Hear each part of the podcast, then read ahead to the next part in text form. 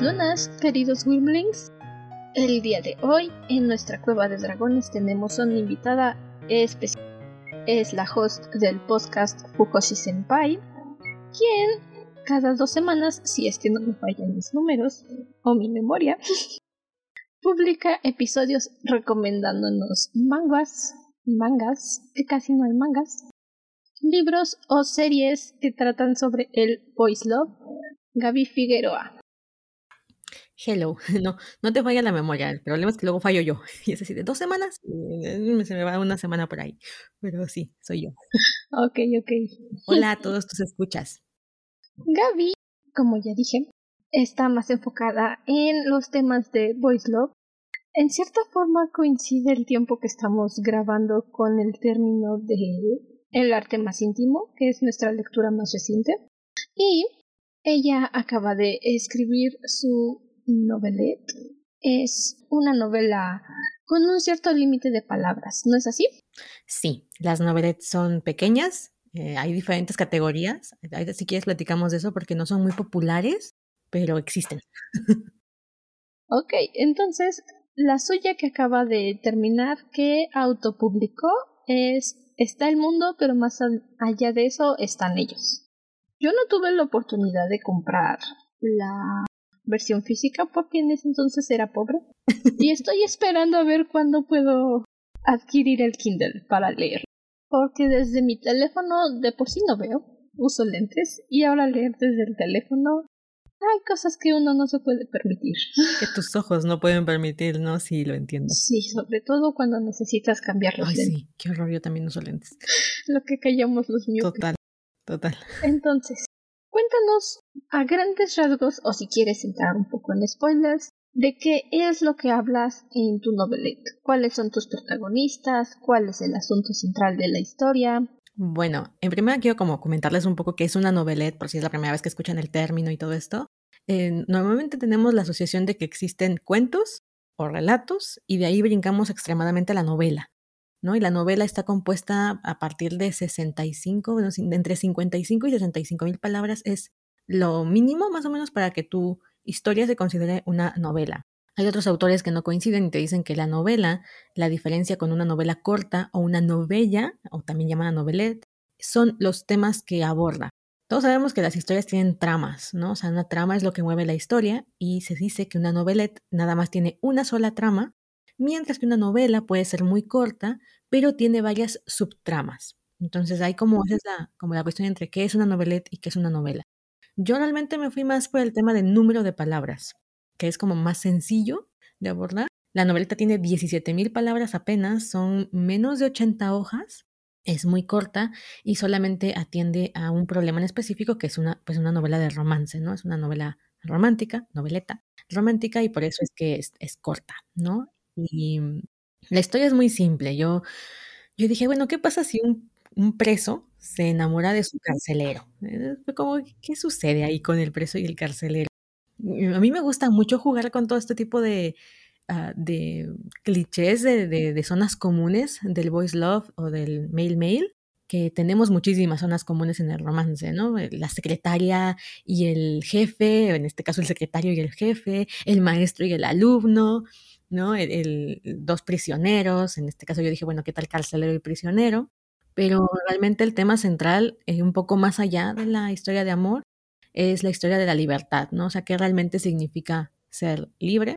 Cuando, cuando hablamos, las lectoras y yo, sobre esta novelette, dijimos, bueno, creo que realmente el tema es este, es, ¿qué significa ser libre? Porque John, que es el, el protagonista, es todo, toda la historia está contada desde el punto de vista de John, eh, él es el carcelero, trabaja ahí porque necesita dinero, entonces él siempre se sintió esclavo del tema económico, su madre está enferma, entonces está así como, bueno, esto es lo que tengo que hacer y necesito el dinero, y se encierra de manera voluntaria en Marion, que es una prisión federal en Illinois, Estados Unidos, entonces empieza a trabajar ahí hasta que conoce a, a Ares, ¿no? Daniel, se llama Daniel, pero él era jugador de fútbol americano, entonces su apodo en la cancha era Ares, entonces se nos quedó el Ares. Em, llega Ares el mismo día que él entra, digamos que entran juntos a la prisión, nada más que uno entra en estado de prisionero y el otro entra en estado de carcelero. y Ares tiene una actitud muy diferente a la de John, que es mucho más derrotista. La de Ares es como más optimista, a pesar de que acaba de perderlo todo, porque él era un gran jugador de la NFL, estaba en el mejor momento de su carrera, mató a alguien, era alguien importante en la política estadounidense, entonces no tuvo ni derecho a fianza, bueno, hubo un montón de cosas ahí en su juicio y lo meten preso y pierde todo. Y ahí es donde se encuentran y empieza la historia. Sí, muy casual. Un día eres jugador de americano y al día siguiente se te va la mano y matas a alguien. Sí, no, típico, ¿no? La anécdota del día cotidiano, sí, sí, sí, claro. Casual, también de repente cuando regresas del trabajo dices, ay, como que me dan ganas de matar a alguien y juegas los Sims. sí, sí, ya sabes, esos pensamientos que vienen una buena tarde de verano. Totalmente, sí. Algo cotidiano. Así con Johnny. Ahora que mencionas que está escrita desde el punto de vista de tu protagonista, ¿cómo sentiste tú ese, ese desafío de meterte en la mente del personaje completamente y contar la historia mm. como él? A ver, em, hay dos tipos de narradores, usualmente los más utilizados. Es el narrador en primera persona, es el protagonista cuenta la historia, eh, pero yo no utilicé este en esta novela, utilicé el, el, protagonista en tercera persona. También se le llama, eh, también se le llama omnisciente parcial, ¿vale? O tercera persona. Sí, el que está y claro, pero el punto con el tema hoy en día es que antes era muy común utilizar eh, el, narrador que todo lo sabe, ¿no? Es entonces un narrador que va brincando de cabeza en cabeza. Ahorita te está contando qué está viendo John, ¿no? Y de pronto en el mismo párrafo te está contando qué está pensando Daniel. Ese tipo de narradores hoy en día no son muy populares, eran muy comunes hace unos cuantos siglos, pero en la época actual no, no te lo recomienda casi nadie que sepa de escritura, ya no son muy usados pero esto es muy común porque lo ves mucho en el mundo del fanficker, ¿vale? Los fanfics muchas veces no tienen un narrador concreto y entonces es muy común que nos acostumbremos, si son lectoras de fanfics, yo soy lectora de fanfics, nos acostumbremos a ese tipo de... Nosotros también. Ah, perfecto, bueno, pues a veces van a encontrar historias donde el narrador todo lo sabe, supuestamente. Y entonces estás hablando de un personaje y de repente, pum, te brincas a la cabeza de otro personaje. Yo como fanficker tenía este tema, o sea, era lo recurrente. Estás hablando de John y de repente dices... Eh, John pensó que la tarde era preciosa, y cuando Ares apareció, Ares dijo, oh Dios mío, este hombre es maravilloso, y se lo guardó para él mismo. Es un ejemplo. Entonces dices, pero, pero, ¿cómo? Estábamos desde el punto de vista de John, ¿cómo pasamos al punto de vista de Daniel? sí, eso Para mí fue todo un reto Sí, sí, sí. Y eso, en, digámoslo, a nivel literatura está mal. O sea, es, una ejecución mal ejecutada. Se lo estás haciendo mal, básicamente. No se te dicen, no, así no va, así no va. Tienes que elegir un narrador, ya sea en primera persona, y si es en primera persona, no sabe absolutamente nada de los demás personajes, no sabe qué piensan, no sabe qué sienten. El, de tercera persona, equisiente, que nada más sabe lo que tu personaje siente, es el que yo utilicé. Entonces, mi narrador nada más podía saber lo que John está sintiendo y solamente podía narrar lo que John estaba pensando. Y para mí fue un reto porque yo venía de 13 años escribiendo fanfics, de muchos fandoms, soy una fanficker de, hace, de la vieja escuela, tengo 15 años escribiendo fanfics, y uno de los grandes problemas que tenía como fanficker era precisamente no brincar de cabeza en cabeza. Mm, también el tiempo narrativo, que después si quieres hablamos de eso. Pero mi principal problema era no brincar de cabeza en cabeza. Entonces, eh, para esta noveleta fue como, me voy a enfocar a John. O sea, no puedo ver nada que John no esté viendo. Y realmente para mí fue como muy sencillo porque el personaje se delineó solo. Esto es algo que creo que cualquiera que haya escrito lo puede saber. Cuando tú no te sientes mm, compenetrada con el personaje, hablas tú por el personaje. En cambio, cuando realmente conoces los, miedos interiores de tu personaje, él solito va generando su propia, su propia dinámica. Yo, por ejemplo, eh, cuando delineé a John, lo fui delineando sobre la marcha y me acuerdo precisamente que uno de los detalles es que John hacía lo que quería, o sea, él, él, tenía un pensamiento y yo estaba narrando algo que él estaba pensando y el tipo iba y hacía otra cosa. Entonces me di cuenta que John tenía este problema de disociar sus pensamientos con sus acciones. Él decía, no voy a hacer esto, y iba y lo hacía. ¿no? Entonces, este, lo dejé ir, ¿vale? Yo lo dejé ir, em, soy un tipo de escritora de brújula, entonces nunca sé qué va a pasar. Nunca si quieres hablamos de eso, pero sí, más que nada, para mí el problema no fue meterme en la cabeza de John, que creo que fue bastante sencillo porque tenía yo como su filosofía y sus sentimientos como muy, muy claros, porque es una novela muy chiquita, es una novela, no hay grandes conflictos. Pero lo, lo, lo, lo que yo estaba así como fijándome punto por punto era que no me pasaba yo a la cabeza de Daniel en ningún momento. Sí, eso es algo muy común que se puede ver cuando ya tienes cierta experiencia leyendo libros. Es algo que nosotros también comentamos en la primera temporada del podcast con la saga que con la que empezamos. Es que muchas veces, aunque el escritor tenga planeado un personaje, conforme va avanzando la historia, él se define solo. Él se escribe, él dice yo soy así, yo soy así, y no puedes obligarme a hacer algo que no quiero solamente porque tú eres el escritor. Y también yo como escritora de fanfics y escritora de una novela que me tardé como seis años en terminar, puedo confirmar que así pasa. De repente tú tienes un personaje, le dices ve a la cocina y él dice no, no voy a ir a la cocina, voy a ir a pedir una pizza. Y no puedes hacer nada al respecto, porque él dijo voy por una pizza y ya pidió su pizza. Entonces, sí. Sí, yo creo que depende mucho de la escritora, ¿eh? porque hay escritoras que mapean todo. Mm, para quien no sepa, para quien sí, igual ya lo ya he tocado en el podcast y yo no, yo estoy repitiéndome. Sí, no te preocupes, no hay ningún problema. Luego puede que haya pero, alguien que eh, Ah, pues bienvenido. ah, bueno, eh, lo que pasa es que hay, hay todo tipo de escritoras, ¿no? Y entonces no, trabaja con diferentes mecanismos. Están las que planean absolutamente todo. O sea, antes de sentarse a escribir, tienen fichas de personajes, todo, todo, todo su pasado, los tienen súper trabajados, tienen escrito qué va a pasar en cada capítulo. Entonces, ellas realmente no tienen este dilema de que el personaje se resista, porque todo está hecho para que eso suceda.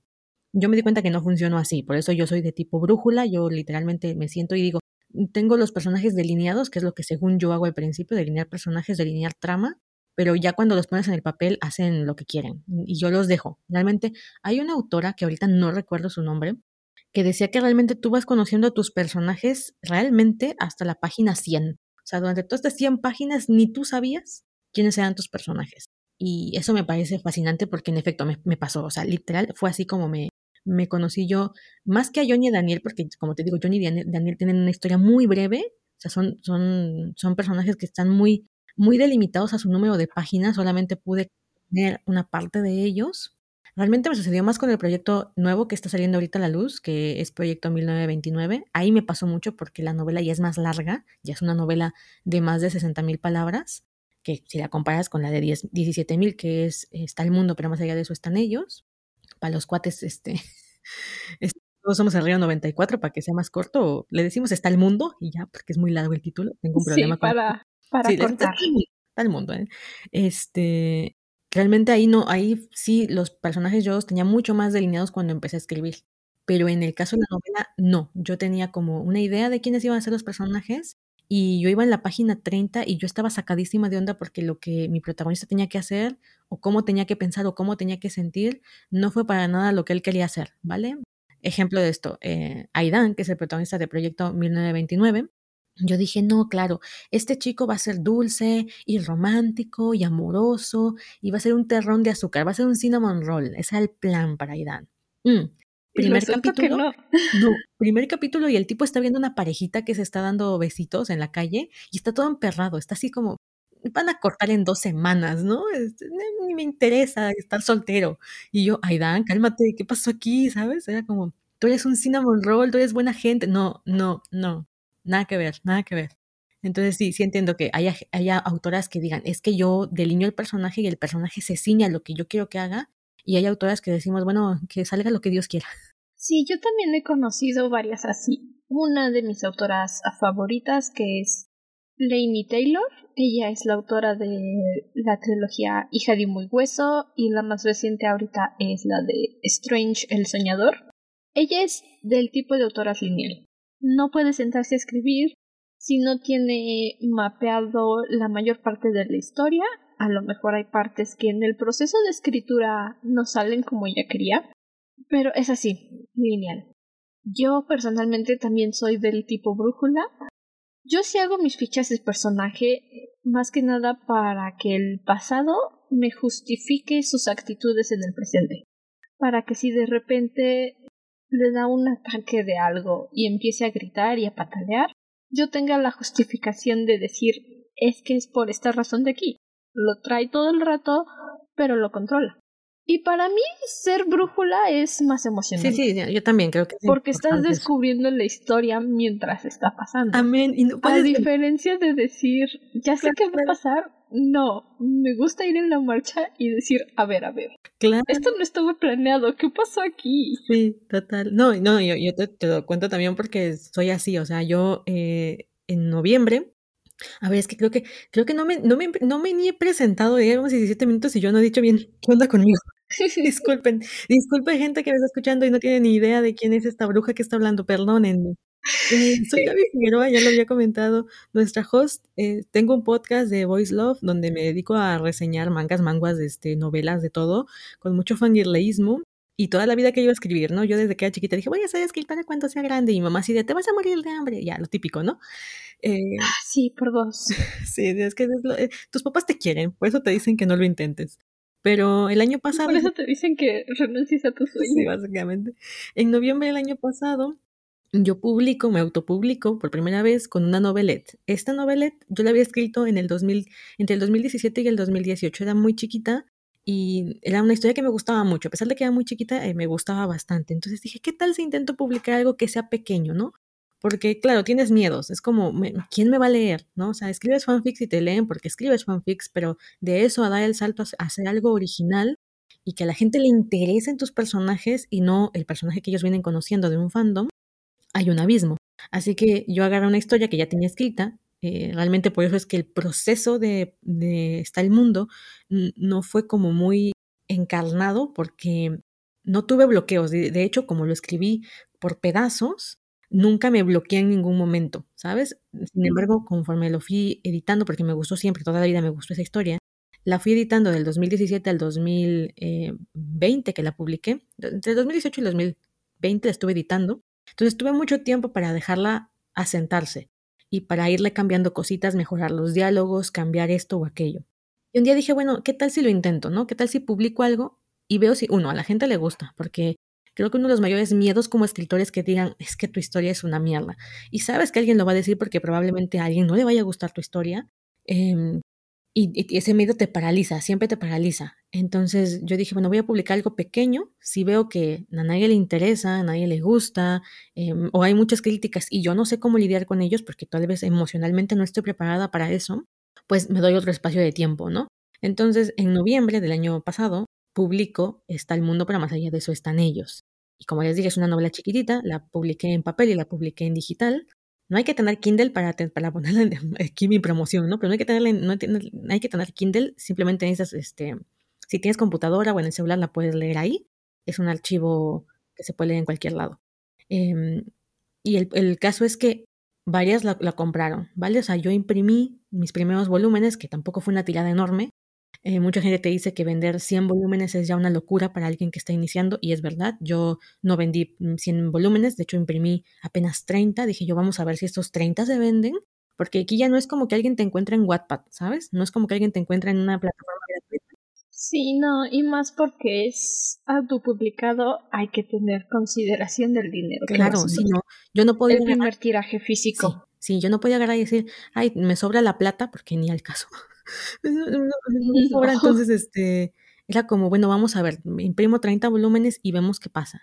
Pues se me agotaron los volúmenes, ya no tengo, de hecho tengo que volver a imprimir. Eso es algo bueno. Y, y a la gente, y a la gente le gustó, que fue lo principal, porque yo estaba así como cruzando dedos, porque dije, yo, tantito peor. Si a alguien no le gusta un fanfic, ah, baja la, eh, cierra la pestaña y se va. Pero si alguien te pagó por una historia y no les gusta, tú te sientes eh, sumamente que, que, has defraudado a alguien, ¿no? O sea, es como, es que esta gente pagó por, por leer una historia y resultó ser una mierda, no les gustó, me voy a, me, voy a friquear, ¿no? No, em, en general, no tuve ningún comentario negativo, igual y a alguien no le gustó, pero nunca me lo dijo, así que todo muy bien. A lo mejor y luego pasa que no saben cómo decir que algo no les gustó porque no tienen esa experiencia o ese conocimiento. Claro, ¿no? Y es... Me ha pasado de repente, yo mi novela la tengo en Wattpad porque fue el primer lugar donde dije, bueno, pues aquí no aceptan solamente fanfics, vamos a ver qué tal. Y si de repente pasa que llega alguien y dice, es que esto no me gustó, ok, pero ¿por qué? No lo sé, me hizo sentir raro. Ok, me falta el vocabulario o el conocimiento para decir, no me gustó. Entonces, sí, eso también puede ser. Yo aquí también tenía otra cuestión, o sea, yo, yo, había, yo llevaba 15 años publicando fanfics y he recibido comentarios de todo, todo, positivos como negativos, pero al no haber un intercambio económico, me daba igual, ¿sabes? Era como, mira, si te gusta bien, si no, cierra la pestaña y vete a otro fanfic, hay miles, ¿sabes? Esto es un trabajo que estoy, o sea, estoy regalando mi trabajo, mi, mi tiempo aquí haciendo mis historias porque soy fan y, y si lo toma, lo déjalo, ¿sabes? Pero cuando alguien ya, te, confía en ti a un nivel económico, para mí es como importante, es como, yo siempre pienso que el dinero es una energía que va y viene. Entonces alguien te paga porque lo hagas disfrutar algo, ¿no? En este caso una historia. Entonces yo decía, bueno, ahí sí me sentí yo mal, ¿no? Que dijeran, compré esta madre y fue horrible. Pero no, afortunadamente eh, todas las lectoras fueron muy fans de la novela, de la novelette. Igual hubo alguna que te no, no le gustó, pero nunca me lo dijo. Entonces, este, no, no recibí una crítica negativa horrible. Y eso me dio como un poquito de fuerzas interiores, principalmente, para decir, vale, a alguien le interesan mis historias. O sea, hay alguien que está dispuesto a decir, vale, eh, te la voy a comprar. ¿no? No solamente la voy a bajar en Wattpad o voy a leerte gratuitamente, sino que te la voy a comprar.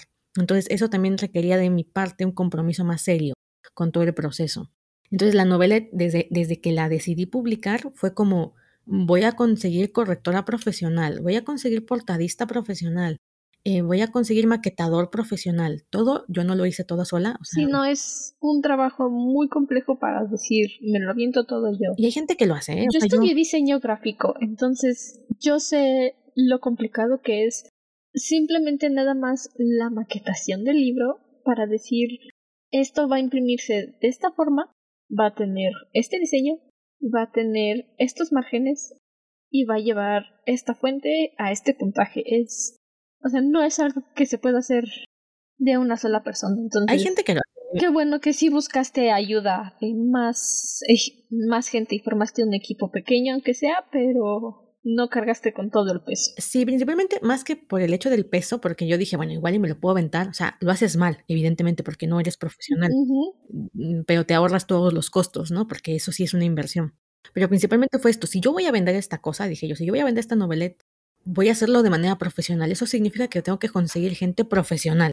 Y fue donde dije, pues voy a invertir. O sea, cruzando dedos porque, porque esto funcione y me regrese por lo menos la inversión porque te juro que hay muchas autoras noveles que invierten en sus novelas, en su corrección, en todo, y jamás ven el regreso de esa inversión. Y yo estaba aterrada en ese sentido, ¿no? Entonces yo sí dije, bueno, si esto va a ser profesional, lo voy a hacer con gente que sepa hacer su trabajo. Yo ya escribí la historia, ahora que alguien la, la corrija, la maquete y haga todo el demás proceso. Entonces, bueno, fue, fue por eso que yo dije, vale, esta historia les gustó, funcionó, mm, me, divertí mucho en el proceso de, de hacer todo esto. Dolores de cabeza también hubo, pero la pasé muy bien, aprendí muchas cosas, principalmente a no ocupar correos de México otra vez. Detalle de mi vida, no tiene nada que ver, pero logísticamente, tú todo te lo tienes que hacer tú. Bueno, creo que todos los que hemos pedido algo y vivimos en México, estamos de acuerdo que si no estás dispuesto a hacer un pago extra por Amazon o FedEx o DHL o quien quieras, Correos de México tienes que estar detrás de ellos, duro y dale, duro y dale, duro y dale. ¿Dónde está mi caja? ¿Dónde está mi caja? ¿Dónde está mi paquete? ¿Dónde está lo que te pedí? Claro, sí, yo, yo aprendí ahí, dije, yo ve, eh, yo lo hice por abaratar costos, ¿no? Porque son cosas que pasan. Claro, yo, yo, estaba con el miedo de decir, es que esto ni siquiera sé si alguien lo va a comprar, entonces si le subo demasiado el precio, pues nadie lo va a comprar, ¿sabes? Yo iba con ese son pensamiento. cosas que pasan. Y ya después de esta, Después de esta venta, eh, ahorita que estoy preparando ya todo para el proyecto 1929, las chicas me dijeron, por favor, Gaby, eh, agrega el, envío internacional o el envío express. Prefiero pagarlo a tener que esperar otra vez lo que esperé yo. Dale, ustedes, ustedes mandan. Ustedes clientes, ustedes quieren el envío, pues yo lo pongo. Entonces, bueno, sí, sí. Y más por la angustia de que luego no sabes dónde si está. sí te va a llegar. Exacto, sí, Correos de México puede que sea nada más un estado, el envío, y se tarda un mes o dos meses. Te juro, Son bárbaros. hubo historias que llegaron muy rápido, hubo historias que llegaron muy rápido que me dijeron en una semana, cositas así, ya, ya, ya me llegó. Y yo mandé las noveletas en noviembre, eh, las, en diciembre, entre noviembre, eh, no es cierto, en diciembre, las mandé en diciembre, enero, más o menos, ¿no? Las más atrasadas se mandaron en enero después de, del, del año nuevo. Una señora me escribió a Entiel, creo, estamos en marzo, finales de marzo, y me escribió Entiel para decirme, Gaby, ya me llegó la novelette. Y yo, no manches, ¿es neta? O sea, ¿te acaba de llegar? No, no, flipamos mucho, muchas de nosotras con, el, con los correos. entonces, bueno, ya aprendí, de ese, aprendí de ese error. Sí, es mejor. Si ya te tienen la confianza, sí. Le invierto a un envío por FedEx. Porque, sí, sí, no, no, no, no. Y bueno, así fue como, como me arriesgué a, a promocionar mi primer novelet de manera autopublicada. La, la historia, como te digo, es muy corta, entonces yo tengo un fanatismo por las historias cortas. Yo eh, escribo microrelatos, son algo que me gusta muchísimo. Así, una vez me puse un reto de durante un año estar escribiendo historias de 105 palabras. Eh, mm, soy muy fan de los, de los relatos cortos y yo tenía cierta experiencia haciendo fanfics, obviamente, haciendo historias cortas. Mi verdadero problema vino ahora que dije voy a hacer una novela larga. Ahí fue donde ya entré como en súper dilema. Porque, mm, mm, bueno, eh, mi verdadero problema vino cuando dije voy a hacer algo más largo. Imagínate que de todos mis fanfics yo había escrito a lo mucho entre 7 y 8 capítulos. Todas mis historias abarcaban entre 7 y 8 capítulos. Por eso yo los terminaba. Si se pasaban de ese número, era casi obvio que Gaby iba a abandonar el fanfic. Soy de las que abandonaban fanfics, ¿eh? Entonces, cuando dije voy a escribir una novela, yo dije voy a intentar eh, que sea el mínimo número requerido para que sea una novela, ¿no? En plan 50 mil palabras. Y a ver qué pasa, porque nunca he escrito nada tan largo. Bueno, pues la historia se me fue de mantas y ahorita te digo, lleva más de 75 mil palabras y va a ser una trilogía, ¿sabes? Es que ya me flipé, ¿no? Entonces, bueno, ahora estoy con ese reto, ahora voy a experimentar cómo es hacer una trilogía y ver si, uno, si funciona, dos, si, yo funciono haciendo este tipo de escritos ¿no? Porque como soy de brújula, que es lo que hablábamos, no tienes una escaleta que te diga absolutamente todo. Tú, literalmente los de brújula lo que solemos hacer, esto yo hablo por en generaliza, generalizando, pero hacemos un primer borrador. Escribimos toda la historia primero de ramplón y después vamos viendo qué nos gusta, qué no nos gusta, quitamos, ponemos, mm, quitamos, este, sumamos eh, cerramos huecos de trama, que es algo que a los de Brújula nos pasa muchísimo, porque estás escribiendo y algo que ya pasó anteriormente no te acuerdas, principalmente yo cuando hacía fanfic, pues yo dejaba tres semanas, un mes, dos meses sin publicar nada y después yo, ay, voy a seguir el siguiente capítulo. Y me ponía a escribir el siguiente capítulo y así otros tres, cuando yo regresaba al primero y releía, yo así de, oye, pero esto ya había pasado o esto no tiene sentido porque el personaje no estaba ahí, ¿sabes? Pues lo mismo sucede cuando... Sí, eso pasa. Sí, sí, entonces...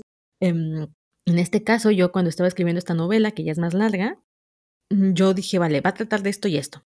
Y voy a, voy a apuntármelo así. Y empecé a escribir, empecé a escribir, y como tú bien dijiste, una de las cosas que sucede cuando eres brújula es que no sabes qué va a seguir. O sea, estás escribiendo y dices, a ver, ¿qué carajo pasa? Madre mía, yo ahí me, me, di cuenta que me funciona mejor porque es como yo no me podía detener, no podía dejar de escribir porque yo necesitaba saber qué seguía, porque yo tampoco lo sabía, ¿sabes? Sí, es que es divertidísimo ser brújula. Es un poco estresante también porque luego se te olvida que hiciste y como no llevas un seguimiento te tienes que regresar los capítulos que sea que hagas. Yo mi novela tiene 49 capítulos. Ay, es larga. mi documento fin es larguísima. Mi documento final en Word creo que son 500 páginas. Es tu madre, es, larguísima. Digo, ¿es fantasía? Es larguísima. No, es la de mm, Pecados de sangre que te había recomendado, la de los hermanos. Uy, no, no me recuerdas porque yo hice bilis con tu final. Yo hice bilis con tu final. Todavía lo traigo aquí. De hecho, el otro día estaba haciendo un, un audio para el podcast y estábamos hablando de incesto. Y yo dije, hubo una chica que me recomendó una novela, su novela, y estoy así de, pero ¿saben qué pasó? No, no, no, no voy a contar nada aquí, pero yo nada más les digo, madre mía, con el Voy a respirar. Sí, sí es muy larga, sí, sí es muy larga, tienes toda la razón. Pero es que cuando lees en Wattpad, a mí me pasa que no se siente tan larga. Vas leyendo y es como chévere. No, Nada más baja y baja y baja y baja y baja y de repente ya no puedes bajar. Que cuando, en cambio, cuando publicas, yo, por ejemplo, una de las cosas que me aterra del tema de la publicación en papel es que tú digas, ay, sí, no manches, yo me chuto todas mis letras y después tienes un libro tochísimo, o sea, gordísimo. Sí. Y eso aumenta los costos de imprenta. Vale, entre más gordo sea tu libro, más, más cara va a ser la, imprenta. Entonces, yo estoy así de, creo que pues va a ser trilogía, ¿sabes? Porque pero prefiero que sean libros un poquito menos tochos a que tenga yo un libro gordísimo que no lea ni, ni Dios, ¿sabes? Sí, yo también he estado pensando en publicar el mío, no autopublicado porque me saldría a lo mejor un cuarto de hígado o medio hígado, pero yo sí lo quiero mandar a una casa editorial. Entonces mi miedo aquí es, lo divido o lo dejo con las 500 páginas que tiene. Porque es una sola historia. Se explica y se termina sola, entonces. ese es mi miedo, ese es... Claro, pero, pero bueno, ahí, ahí viene la diferencia, ¿no? Entre hacer una saga y hacer una serie. Las sagas son eh, continuas. Tú no puedes leer el libro 2 sin leer el libro 1 porque están todo entrelazado. En cambio, las, la No, todo se junta. Ajá, en cambio, las series, tú puedes leer el libro 3 y aunque te spoilees un poquito de los otros libros, no, no afecta la trama porque son libros como autoconclusivos, eh, pero en el mismo universo, ¿no? O en el mismo mundo, por así decirlo. Con los mismos personajes. Ajá, de alguna manera. Entonces, como el tuyo sería, temporada 1. Entonces el tuyo sería como una biología, ¿no? O sea, yo creo que ahí sí tendrías que checar, ¿no? Mandarlo a alguna editorial. Sí. Eh, hacer, yo creo que lo que más vende es el tema del resumen. No sé cómo se envía a editoriales porque unas cosas que dicen de los autopublicados es que nos publicamos solos porque nadie nos quiso publicar, ¿no? Que nos rechazaron todas las editoriales y que por eso tenemos un trabajo mediocre y lo hacemos autopublicado. Eh, yo no sé cómo funciona con todos los autores. Yo no lo hice así. En mi caso, yo ni siquiera intenté con editoriales porque yo quería tener el control creativo de mi obra. Eh, yo quería hacerla como a mí me gustaría hacer una historia y como a mí me gustaría ponerle portada y todo. En esta ocasión, por ejemplo, para Proyecto 1929, trabajé con una ilustradora que a mí me gustaba, con la que yo hablé directamente, eh, la que está haciendo los chivis y toda la, la mercancía, también es una ilustradora que yo elegí. ¿No? Entonces el control creativo lo tengo yo de alguna manera, ¿no? Yo elijo con quién trabajar. En cambio la editorial Depende sí es... mucho de la casa editorial. Con... Sí, pero en general, a menos que sea coedición, bueno, algún día si quieres hablamos de todo el tema de, de, autopublicar o de publicar con editorial, porque hay muchas formas de hacerlo. Y... Sí, y realmente sí depende mucho de la casa editorial, porque hay editoriales como BIR, que se enfoca mucho en novelas juveniles. Ellas te aceptan del manuscrito, te hacen las correcciones de continuidad y logística, y ellas se encargan de toda la edición, todo el diseño, y basándose en lo que trata la historia, ellas diseñan la portada. También está el caso de Penguin Random House, que en estos momentos es la casa editorial más poderosa de México y de América en general. Ellos te aceptan el manuscrito, y te aceptan em, sugerencias de portada. Es decir, es que yo tengo esta idea de mi portada. No, obviamente, si sabes o no sabes de diseño, decir, quiero que vaya de esta forma. Y ellos lo que hacen es decir, ok, pásame tu manuscrito, lo leo, lo checamos. Si se ve que tiene buena escritura, seguimos al proceso, o si no, tienes que regresar y editarle. Y ellos son un poco más abiertos en cuanto al proceso creativo del el libro. Entonces, esa parte sí depende mucho de la casa editorial a la que vayas. Sí, yo lo que he escuchado principalmente en esa situación es que, o sea, al final tiene sus ventajas y desventajas las dos cosas, ¿no? Yo creo que ahí depende mucho qué, qué quieres tú, porque cuando tú autopublicas, tú eres la que tiene que estar pendiente de absolutamente todo, la edición, la corrección ortotipográfica y de estilo, los lectores cero, eh, la portada, no, todo, todo, todo, todo depende de ti para lo bueno y para lo malo. Entonces, hay gente que se estresa muchísimo. De hecho, yo lo viví con la novelette. La novelette fue bastante sencilla porque era chiquita y fue como, vale, lo puedo hacer sola. Pero ahorita con la novela sí estoy viviendo un proceso más, más duro en ese sentido porque dependes de más personas, eh, tienes que tener contacto con otros proveedores de alguna manera, ¿no? Tu ilustrador es un proveedor de una u otra forma y, y todo lo tienes que tomar, todas las decisiones las tomas tú. Entonces, eso es aterrador para mucha gente. Es como, ¿esta frase queda bien o no queda bien? Eh, este momento en la historia a mí me gusta, pero ¿qué tal si a la gente no le gusta? En cambio, el editor te puede ir ayudando. El, autopublicado no tiene un editor, depende de sus lectoras cero principalmente, ¿no? Las que le digan qué tan crueles sean contigo y te puedan decir la neta de las netas y digan, mira, aquí esto está, no tiene sentido. Y entonces tú ya con tu ojo crítico digas, ah, vale, gracias y autoedites, porque otra cosa, el ego del escritor, algún día hay que hablar de eso, el ego del escritor también pesa muchísimo, es como, mi obra es magnífica, genial, no necesito que alguien la revise, este, no necesito que alguien me diga que esto está mal porque está súper bien y te clavas en la burbuja. Yo, yo he tenido ya creo que dos o tres capítulos aquí en el podcast hablando de escritores de fanfics y de fanfics que saltan también a escritores. Como una amiga también ya hizo ese salto de fanfic a escritor. Y sí, es un tema que siempre tocamos y que de hecho he hablado con una amiga que es escritora de fanfics. Y así ella, si ve que algo está horrible en la historia, así sea muy amiga mía y siempre estemos cotorreando, me dice, esto de aquí está horrible, no me gustó, no sé qué estabas pensando cuando lo escribiste, pero borrarlo. Entonces, algo muy importante sí es que tu ego como escritor debes tener mucho cuidado de no alzarlo y no bajarlo. Debes mantenerlo en un nivel medio para poder recibir críticas sin sentir que te están atacando. Porque la crítica es crítica, aquí y en Machu Picchu. No existe tal cosa como crítica constructiva. Entonces, el ego de escritor sí debe mantenerse en un nivel intermedio para que no tengas problemas en el proceso creativo. Yo creo que escribir, o sea, yo lo he vivido así, todo esto es un proceso de autoconocimiento que flipas y de, y de gestión emocional. Porque por un lado, claro, tienes miedo de que te digan que es una mierda, pero por otro lado también, este, bueno, yo, yo lo vivo así, ¿eh? yo, yo hablo por mí.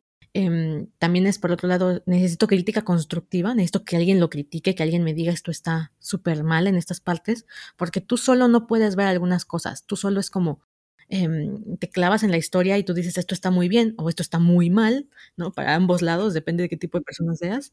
Y para eso sirven tanto los lectores cero, esta gente que tú tienes confianza y dices, por favor, eh, eres lectora de mi género, lee la novela y dime todo lo que veas mal y todo lo que veas bien, ¿no? Y yo ya puedo, eh, a través de eso, mejorar el escrito. Y también que no te caigas, ¿no? O sea, porque ves una gente decir una crítica negativa, en plan de la historia es mala, no me gusta, eh, los personajes me parecen planos, osos, lo que tú quieras. Y esa, crítica negativa pesa más que todas las positivas. O sea, todo el mundo dijo que era maravillosa tu historia, que les encantó.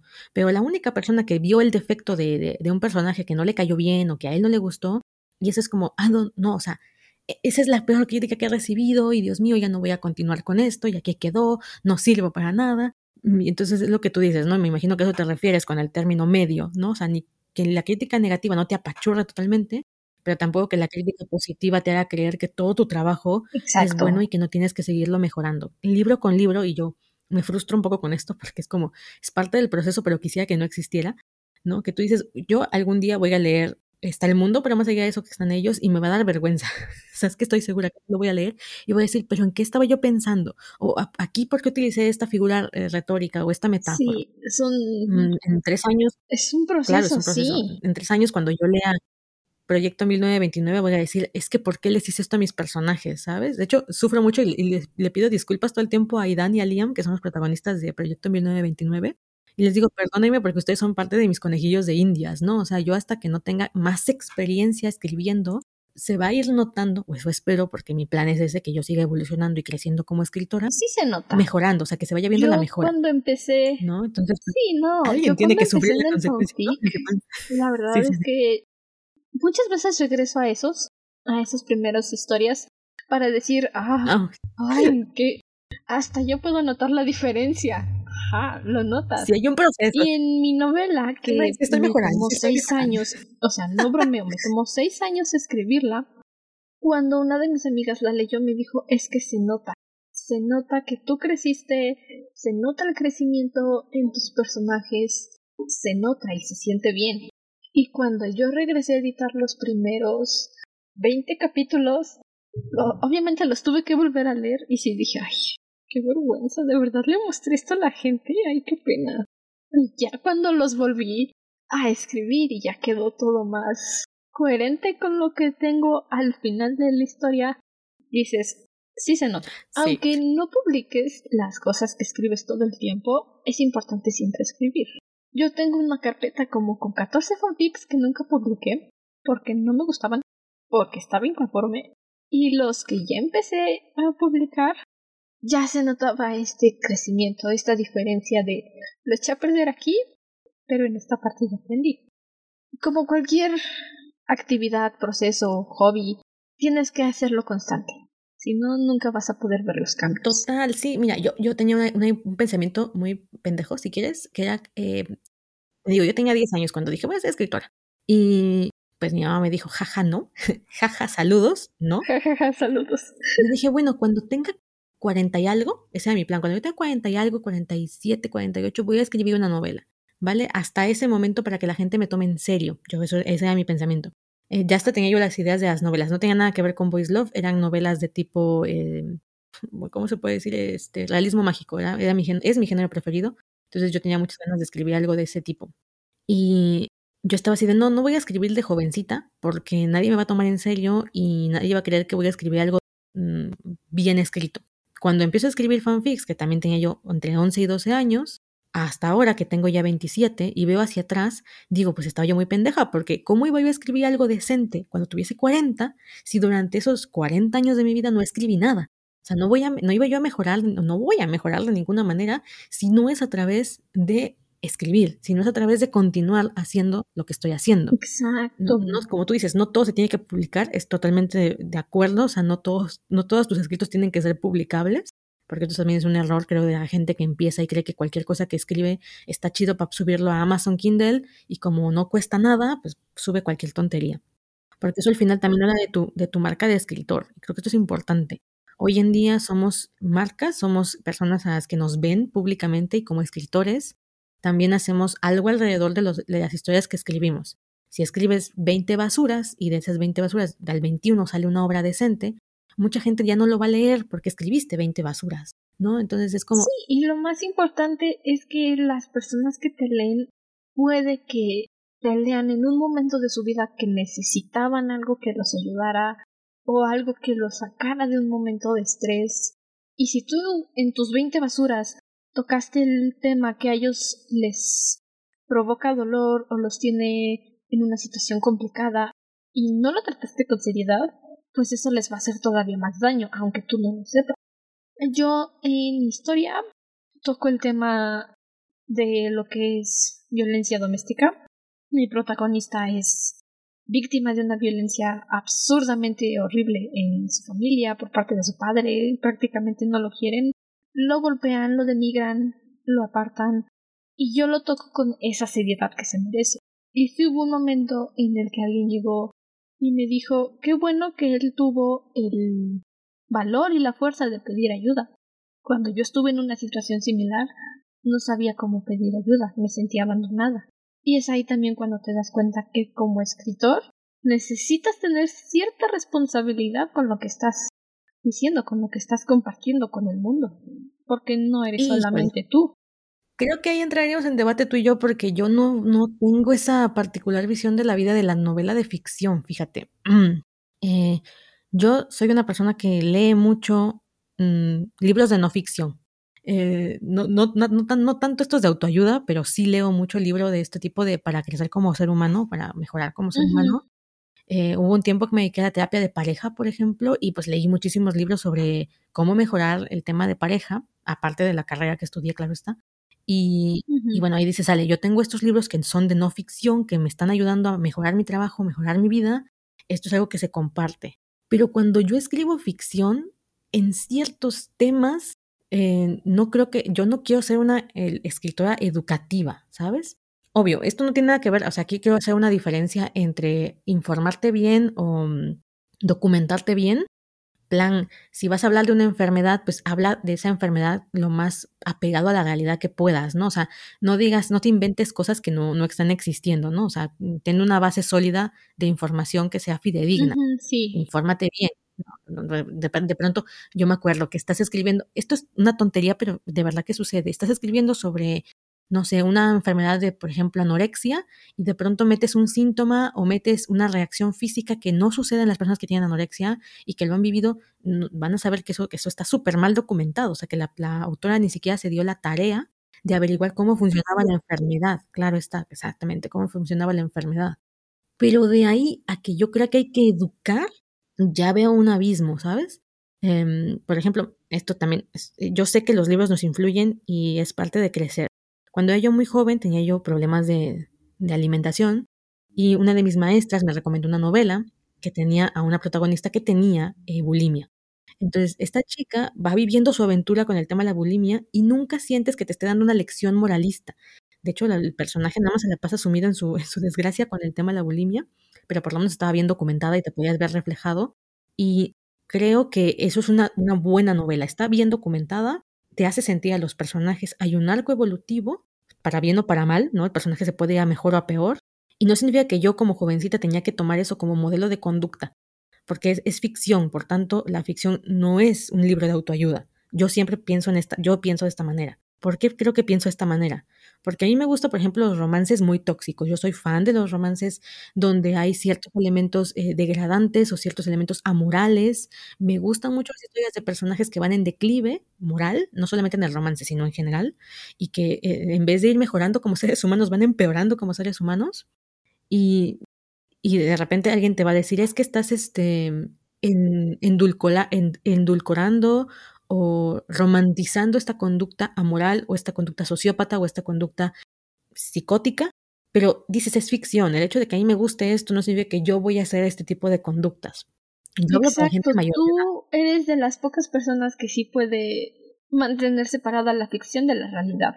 Yo también, hay ocasiones en las que de repente me topo con alguna historia de romance tóxico, digo, ja, interesante la forma en que se está desarrollando esta historia y sigo ahí leyéndola. Y obviamente afuera en el mundo, si veo una relación tóxica, no voy a decir que interesante, voy a decir, óyeme, no, claro, claro. esta persona sí lo va a sufrir. Exactamente. Esto sí es de carne y hueso.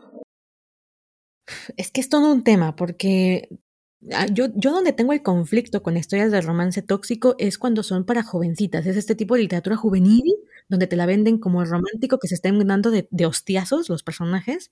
Es como, a ver, tú no diriges este tipo de novelas a ese público, porque ese público no tiene cómo separar ficción de realidad, todavía no entiende cómo funciona eso. El otro día lo hablaba yo en uno de, mis, de unos de mis episodios del podcast, creo que el penúltimo que hice, bueno, ya ni sé cuál es. Pero hablaba yo de que ahí sí me preocupa un poco cuando las jovencitas, muy jovencitas, se ponen a escribir, hoy en día con Wattpad, se ponen a escribir historias eh, que ellas ven muy bien y las publican y otras niñas, igual entre 8 y 12 años, las están leyendo es una jovencita que no tiene ni, idea de lo que está escribiendo, está hablando de una relación romántica que probablemente esté viviendo en carne propia, que probablemente sea muy tóxica y lo he visto con autoras que ya incluso son publicadas, la de After, todas estas novelas que, ya se han hablado de ellas a través de mi ventana. Yo una vez leí una entrevista de la, de la, autora de A través de mi ventana y me fui para atrás, porque la autora tenía 14, 15 años cuando vivió una relación muy tóxica con su vecino y ella decidió contar esa historia en Wattpad, romantizarla, hacer que el chico cambiara, cuando ella en su vida real tuvo que escapar de esa relación, tuvo que poner tierra de por medio porque no lograba salir del círculo vicioso en el que la tenía este chico. Y ella se la vendió a otras chavitas con el halo romántico de no, quédate y él, eventualmente cambiará. Y yo dije que ¿dónde está tu responsabilidad? Si te ama va a cambiar. ¿Dónde está tu responsabilidad como, como ser humano? O sea, no saques tus mierdas. Yo, yo se lo digo mucho en, de mi manera personal, como yo veo la escritura. Yo escribo para mí en libretas. Yo tengo unas libretas de escritura autoterapéutica y ahí saco toda mi mierda porque tengo mucha como cualquier ser humano, tengo problemas. Ahí la saco. Y eso lo guardo para mí porque es autoterapéutico. Eso son, son cosas muy íntimas. Y cuando yo escribo ficción, yo agarro personajes, agarro situaciones, agarro cosas que en mi vida he vivido, me las investigo y me pongo a escribir algo que es de ficción. En cambio, estas chicas acababan Wattpad como su terapia. Y su terapia sí, ese es el problema, cuando no logran diferenciarlo. Sí, también yo hubo un... Eh, creo que fueron dos episodios, sí, dos episodios del podcast en el que con una amiga hablábamos de fanfics y sus adaptaciones al cine. Nos enfocamos a criticar y destruir el stand de los besos porque fue como si hubieras agarrado After y lo hubieras intensificado. Así de mal estaba la historia. Y también fue un fanfic que empezó en Wattpad y se publicó y se vendió. Horrible la historia, terrible. Muy malos personajes, muy malo todo. Era una vida tóxica, literalmente. Entonces uno se queda pensando, bueno, uno ya como adulto dice, a ver, ¿por qué seguimos promoviendo este tipo de contenido tóxico, este tipo de contenido basura? Porque eso es contenido basura. Y muchas veces es porque son las niñas, las de secundaria, primaria, adolescentes, preadolescentes, las que lo consumen y las que siguen haciendo que se venda aunque uno como adulto diga no, es que esto no es correcto, es el público equivocado al que va dirigido, el que lo consume y lo promueve. Y el que lo escribe, que es lo peor del asunto. Y el que lo escribe. yo empecé a escribir mi historia a los 16 y se notaba. Se notaba que lo escribí estando tonta. No tenía ni idea de lo que vivía en el mundo. Y ya hasta los 23 que la terminé, 23, 22, fue cuando dije, ok, se nota que estaba estúpida y no sabía lo que pasaba en el mundo. Sí, sí, sonaremos un poco ya viejas y, ¿cómo, cómo digo yo? Este, amargadas. Pero es que entre más vas... De la generación de cemento. Entre más vas creciendo, más cosas vas viviendo, más madura, entre comillas, porque no todo el mundo nada más por la edad madura, eso también es una realidad. Eh, pero más cosas vas viviendo, más situaciones te tienes que enfrentar y tu postura en la vida va cambiando. Entonces tienes más que aportar al mundo cuando escribes algo que cuando tienes 15 y lo que quieres es desfogar tus problemas emocionales como cualquier adolescente. Pero sí, como tú dices, el público es incorrecto, eh, pero es que es el público que quiere este contenido y ahí yo creo que lo que habría que evaluar es por qué nos gusta ese tipo de contenido a esa edad. Porque yo nunca voy a abogar, jamás voy a abogar porque haya censura o se limite la creación de contenido tóxico. Es que a mí me encanta. Yo que sé, a mí me gusta mucho, por ejemplo, Killing Stalking o Warhouse, que son manguas de romance eh, tóxico, ¿vale? Súper tóxico porque hay síndrome de Estocolmo, hay personajes totalmente amorales, etcétera. Súper complicados. la gente decía, es que hay, que hay que censurarlo porque eso no, no está bien, porque están romantizando. Yo, yo nunca, nunca. No, lo que no está bien es romantizar. Lo que en realidad se debería hacer es decirles, esto es una historia. En el papel, no importa que lo lea, no le está haciendo daño a nadie. Si lo romantizas y dices, es que esto es como una relación, puede empezar a mejorar, no. No, no, no, no, no. Ahí es donde estamos mal. En no separarlo. yo, por ejemplo, Warhouse, eh, ya voy a empezar a hablar de otras historias que en el caso, pero por ejemplo, Warhouse es una historia de síndrome de Estocolmo. Y al final los personajes se quedan es que eso es un spoiler, pero bueno, hay una historia donde al final los personajes eh, se romantiza la, la, violencia que sufre al principio el protagonista. Y tú la lees y vas sintiéndote mal toda la historia y no sabes qué quieres porque está tu dilema moral, pero al final es ficción y yo nunca voy a abogar porque no se romantice. O sea, es que para mí está bien. Si tú quieres romantizar en la ficción una, una relación entre un sociópata y un psicópata, adelante. A mí, a mí qué, ¿sabes? Me gusta. Mi problema... Pues sí, es ficción. Mi problema es, uno, que lo vendas sin avisar que es para mayores de 18 años, o sea, esto es contenido para adultos, necesitas tener mente abierta y mayoría de edad en primera por ahí para entrar a esta, a esta historia. ¿Por qué? Porque es ficción. Y si tu cabecita no sabe separar ficción de realidad, igual y te friqueas muchísimo. Entonces, uno, dar avisos. Cosa que en Latinoamérica no tenemos por el tema de la piratería, porque las plataformas oficiales pueden tener ahí el aviso de esto es para mayores de 18 años, pero los fansubs y toda la gente que que publica en otros sitios, pues no, nunca cuida este tipo de cosas, no hay esa reglamentación y jovencitas de 12, 13 años tienen acceso a cosas que no deberían de tener acceso todavía. Y ni siquiera les dicen es que esta historia tiene estos temas. No, borran todas las advertencias nada más para meter el contenido. Claro, y encima no hay un, un nivel educativo con nuestras familias, principalmente en México, para hablar de estos temas. Es como que tienes 12 años, 13 años, no importa, no le hables de esto, no le cuentes, porque Dios mío, ¿de qué se va a enterar? Señora, si usted no habla con su hija de estos temas, pero le da un celular con internet, que lo quiere le da un celular con internet, ya valió madres. O sea, o no le da el celular con internet y la isla del mundo para que nadie, nadie le meta ideas en su cabeza, o usted se pone la changa, usted y su marido, yo qué sé, las familias, me da igual la estructura familiar. Hablen con los niños, porque los niños están expuestos a un montón de cosas hoy en día con Internet. Yo tuve la suerte de que mi mamá sí nos explicó. O sea, no fue gráfica, evidentemente, pero sí nos explicó. Y nos decía, pasan estas situaciones, pasa el sexo, está bien, siempre y cuando estén de acuerdo los dos, sucede. Si algún día tienen curiosidad, pregúntenme con confianza. Yo tuve esa suerte de que mi mamá sí nos explicaba, sí nos habló y no nos dejó a nuestra suerte.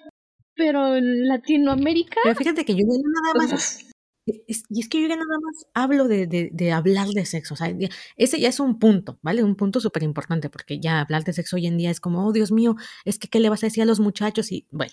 Pero no solamente eso, o sea, las historias son mucho más complejas que simplemente. Son, yo, por ejemplo, creo que a veces el más 18 tendría que ser hasta más veintitantos, porque de pronto hay situaciones muy complejas del ser humano a nivel amoral, a nivel ético, a nivel emocional, principalmente, por ejemplo, cuando se involucran emociones, em, enfermedades mentales o personajes como los que hablábamos ahorita, sociópatas, psicópatas, etcétera, que hacen cosas que moralmente no están bien, culturalmente no están bien, o sea, son castigadas penalmente, básicamente, ¿no?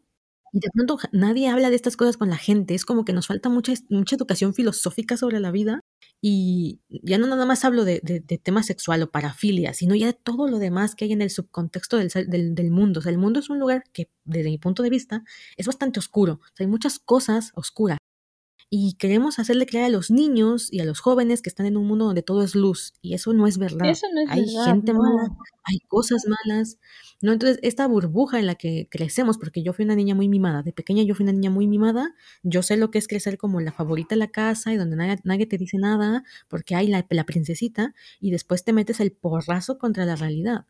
Entonces, yo sí abogo más por una educación más completa, un, un, un diálogo abierto con las familias y, y, en segunda, tampoco que nos quiten a los adultos el entretenimiento adulto, porque es otra. Yo veo esto. Uh -huh, sí, no, y también con los niños es importante normalizar las enfermedades mentales. Yo hasta que no tuve, también. Sí, ¿no? hasta que no tuve la fuerza de voluntad de decir necesito un psicólogo, pues no, hubiera seguido con mis problemas, hubiera seguido con unos problemas de ira, honestamente, que pudieron haber causado bastantes situaciones complicadas en mi familia, pero tuve esa determinación de decir necesito un psicólogo, necesito ayuda y no estoy loca, porque yo todavía creía eso, que los psicólogos eran para los locos. Y no, hay que normalizar la salud mental. Eso es algo que no le hace que le hace mucha mucha falta a las nuevas generaciones. Le hace falta mucho normalizar la salud mental creo que yo, yo creo que ahí el punto es la educación, o sea, de verdad yo creo que hay que informar más, hacer más campañas, todo ese tipo de temas, porque yo también lo viví con el tema de la, de la, de la salud emocional y de salud mental. Yo también tuve que ir al psicólogo, también tuve que atender mis problemas y, y creo que hay mucha desinformación alrededor y eso me, me, frustra mucho porque dices, hoy en día estamos en una época en la que tienes todo, total acceso con un clic a miles de cosas de información, o sea, tenemos sobrecarga de información pero las cosas importantes o la forma de informar sigue siendo mediocre, ¿sabes? Y entonces la gente se llena de basura, nos llenamos de cosas y de datos que no nos importan, que no, no aportan nada a nuestra vida, y los datos buenos o cosas que podrían funcionar para nuestro crecimiento, nuestra mejora como individuos, se quedan por ahí relegados, ¿no? Entonces, bueno, yo, yo soy una persona que cree, retomando lo de la escritura, que la escritura es un viaje auto, auto, de autodescubrimiento yo creo que si hubiese intentado publicarme más joven, no lo hubiese hecho. En primera, no lo hubiese logrado. En segunda, no sé con qué mentalidad estaría enfrentándome a todo este proceso. No sé cuál sería mi postura. Porque es gracias a que he hecho todo ese trabajo personal, a que mis escritos personales íntimos están para mí y aparte están los que publico y los que doy al mundo porque literalmente yo eso hago. O sea, yo escribo y pienso, esto, espero que esto le guste a la gente, ¿sabes? Mucha gente escribe para sí mismo Mucha gente escribe para sí mismo y está muy bien. Yo creo que cada quien puede decidir si escribe para ella o para su perro. Exacto. Yo cuando escribo digo, quiero que me guste a mí, pero también quiero que le guste a quien lo lea. ¿Vale? Yo sí escribo para, para quien me lee. Y cuando escribo mis cosas íntimas en mi diario, eh, bueno, ahí sí ya es otro, otro tema, no es para mí. Pero yo soy una escritora así, de esas que piensa, ¿sabes qué? O sea, es que esto, mucha gente dice que es comercial y que el romance es este, ya sabes, ¿no? De un género bajo de la, de la literatura de hecho se le conoce como género de ficción, ficción no, no se le conoce como romántica, eh, perdón. Novela de romance sentimental es una que está como en un nivel más elevado, mientras que la romántica es un nivel como más bajo, es como mm, comercial, literatura comercial. Y yo digo, bueno, ¿cuál es el problema? La gente nos gusta. Tú lo decías hace un momento, de repente ya hay muchas cosas malas en la vida ahorita, no sé, estamos con este tema de la pandemia que por fin está como viendo la luz un poquito por ahí, más o menos, ¿no? Que Al menos en Latinoamérica. Uh -huh, sí, o sea, hay mucho dolor. De pronto yo, yo, yo soy una persona que vive mucho cerca del dolor por cuestiones familiares. Eh, tengo una historia ahí con, con el tema. De pronto yo creo que hay mucho dolor en el mundo y cuando yo leo romance, cuando yo leo romántica, cuando leo voice love, a veces lo que quiero es simplemente pasarla bien, ¿sabes? Leer algo que me guste, que me emocione, que me haga vivir una vida que no es mía y todo muy tranquilo y muy contento. Y creo que yo como escritora intento ser ese tipo de escritora, escribir cosas que, que te hagan desviarte un poco de la, de la realidad, porque de repente en la realidad hay mucho dolor, hay mucha angustia, hay mucha tristeza, hay muchas cosas eh, que nos golpean muy, muy de cerca, la muerte, la enfermedad. Y sé que si tú tocas este tipo de temas en la literatura, das mucho valor en la literatura, ¿no? Cuando te acercas a estos temas tan profundos pero también creo que es valioso la gente que de pronto dice, ¿sabes qué? No quiero acercarme a esos temas, quiero eh, pasar por la tangente y no tener que abordar el tema de la vejez, la muerte, la enfermedad, porque estoy viviendo algo en mi vida diaria que me enfrenta a eso. Y entonces quiero algo que, que, sea fantasía. Y no me refiero a fantasía de la épica, de espada y brujería, sino, por ejemplo, cuando lees una historia de romántica y dices, eso es imposible que pase, ¿no? O sea, ¿de dónde sale un Mr. Darcy? ¿No? Yo, yo qué sé. Exacto. Sí, no. Y dices, quiero algo así porque sé que no es verdad, pero me hace fantasear con que podría ser verdad y yo podría no estar aquí y estar siendo Lizzie caminando bajo la lluvia en el momento de la confesión, no sé. O sea, ese tipo de emociones a mí me gustan la romántica y creo que tiene su valor tanto como la comedia. Sí, eso es algo que los principales motivos por los que mucha gente lee, porque tengo suficiente realidad como para meterme más y lees ficción, fantasía, suspenso, thriller, lo que se te antoje. Algo que realmente en la vida real no va a suceder y es precisamente por lo que lo lees. Sí, es también algo que yo trato de mantener en mis historias, que digo, esto es imposible que pase en la vida real. Y me sigo en eso. No completamente fantasioso como decir y de repente le salieron alas y voló si no es fantasía. Mi novela es contemporánea, o sea, se queda en la realidad. No hay cuestiones fantásticas ni supernaturales ni nada de eso. Pero sí tiene ese aspecto en el que dices, ay sí, como si estas cosas pasaran. Pues no, no pasan. Ese es el punto. Exactamente. That's the point. No pasan. Ese es el punto. Exacto. yo, sí soy una escritora de romántica con cosas sobrenaturales. Eh, la de Está el mundo, pero más allá de eso, es contemporánea. Es dos tipos en una prisión. Mm, full contemporánea. Pero Proyecto 1929 es un proyecto en el que estoy trabajando ya con fantasía porque es un tema que me gusta mucho pero me gusta como light, o sea, ¿cómo te explico? No me gusta la fantasía épica, ni la fantasía de espada y brujería, ni los world buildings, no soy fan de eso, pero me encanta la romántica con fantasía. Entonces, Proyecto 1929, por ejemplo, es un viaje en el tiempo. O sea, un chico del 2019 eh, atraviesa un portal y termina cayendo, literalmente, a los brazos de un chico, de un hombre, ya porque ya tiene casi 30, en 1929. Y ahí empieza a desarrollarse la historia de amor. Entonces dices, obvio, nadie va a caer del cielo literalmente, o si yo caigo del cielo, nadie me va a atrapar, ¿sabes? O sea, si a mí me hubiese pasado lo de Airán, de que piso, piso hacia afuera del cuarto y de repente estoy en el aire y miro hacia abajo y hay un tipo buenorro en el suelo mirándome, sea, es que no creo que me vaya a atrapar, ¿sabes? Es como, Dios mío. Ocho pasos para atrás, ¿no? En cambio, pues, ¿no? Entonces, yo sí soy de las que, siempre lo digo en los podcasts, pero yo soy Pisces, entonces mi Pisces interior me pide pura fantasía, pura estupidez romántica, donde dices, mira, es que eso no tiene sentido, pero me da igual, tú dámelo. Eh, bueno, así soy. Entonces eh, yo dije, no, este eh, Aidan va a cruzar un portal y va a caer a los brazos de Liam, que es un mafioso en el 1929, es, es, un, es un sicario de una familia de, mafiosos de inmigrantes. ¿Y cómo se va a desarrollar su historia de amor? No lo sé. Ahí fue donde me puse a escribir, ¿no? Así como, a ver, ¿qué, qué coño pasa? Lo averiguaremos. Lo tú y yo lo averiguaremos. Lo averiguaremos. Exacto. tampoco sabía qué iba a pasar. Yo también empecé un proyecto así en el nanoprimo del año pasado. Yo tengo una historia de fantasía que quiero hacer desde hace más de 10 años. No me he aventado a escribirla porque a mí sí me encanta el world building, mundo, planetas, todo, todo ese tipo de asuntos a mí me encanta. Entonces, esa historia yo nada más no la he empezado porque no he determinado completamente cómo quiero que sea mi mundo. Y lo que hice yo en el nanogrimo fue ir pasito a pasito. Como dijiste tú con el novelet, yo hice eso pero más tarde.